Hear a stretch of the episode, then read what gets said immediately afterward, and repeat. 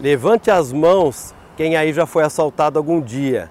Esse problema pode ser resolvido se a gente fizer a lição de casa na educação e na saúde, cuidando das nossas crianças, das mães e de todo o nosso povo.